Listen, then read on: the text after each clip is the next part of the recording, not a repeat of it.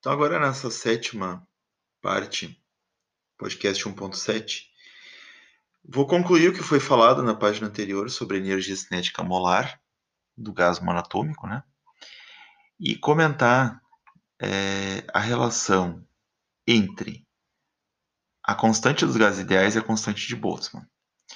Quando eu fiz a comparação da equação PV igual a 2 terços de NEC e PV igual a NRT, é, vejam que nós obtivemos energia cinética como 3 meios de RT.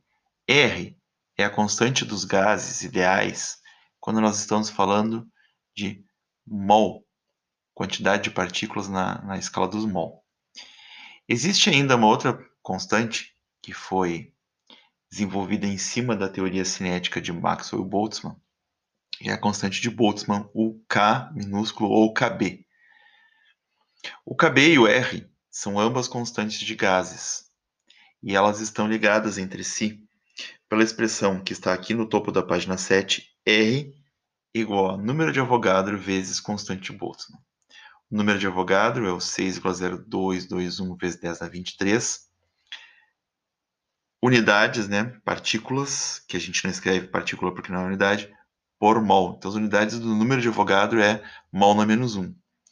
E a constante de Boltzmann, ela é uma constante que tem unidade de energia, Joule por Kelvin. Então, quando nós multiplicamos Na por Kb, nós obtemos Joule por Kelvin por mol. Joule dividido por Kelvin vezes mol. A constante Boltzmann tem um valor de 1,308 vezes 10 na menos é, 23, multiplicado pelo 6,02 vezes 10 na 23, nós obtemos um número de 8,314 Joule por Kelvin por mol. Com isso que a gente fala aqui, nessa equação 19.12, que relaciona R com KB, nós já estamos aptos a resolver os exercícios 19.1 até o 19.6 da lista de exercícios. Eu vou falar agora da segunda parte dessa página sobre a distribuição normal de velocidades das partículas de um gás. Então, a velocidade é uma propriedade vetorial.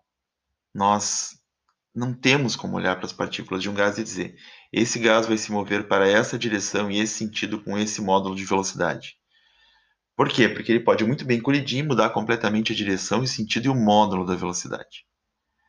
Então, ao invés de falar em velocidade, nós vamos falar na rapidez com que uma partícula se move. E rapidez não é a mesma coisa que velocidade. Rapidez é o quão rápido a partícula se move sem dar bola para a direção e o sentido.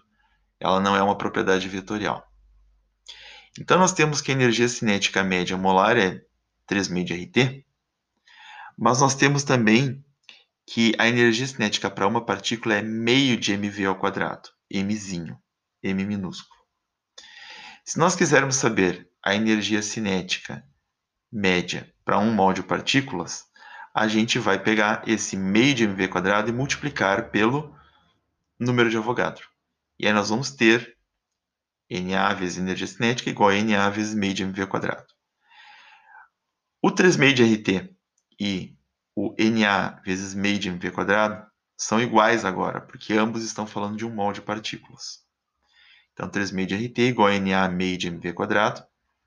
Nós vamos multiplicar o número de Avogadro, que é em unidades de mol na menos 1, por m, que é unidade de quilograma, e vamos ter quilograma por mol, que é a unidade da massa molar média, que eu represento com uma barrinha, com m maiúsculo com uma barrinha em cima. Rearranjando essa expressão, nós vamos ter 3 meio de RT igual a m barrinha, m maiúsculo barrinha, massa molar média, vezes v quadrado sobre 2.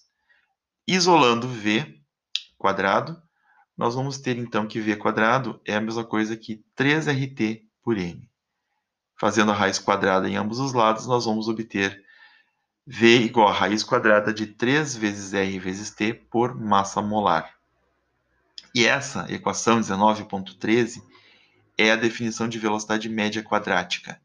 Nós fazemos o módulo do vetor velocidade e obtemos apenas a rapidez com que as partículas se movem. Essa velocidade média quadrática é um primeiro resultado da teoria cinética que nós vamos discutir no próximo áudio.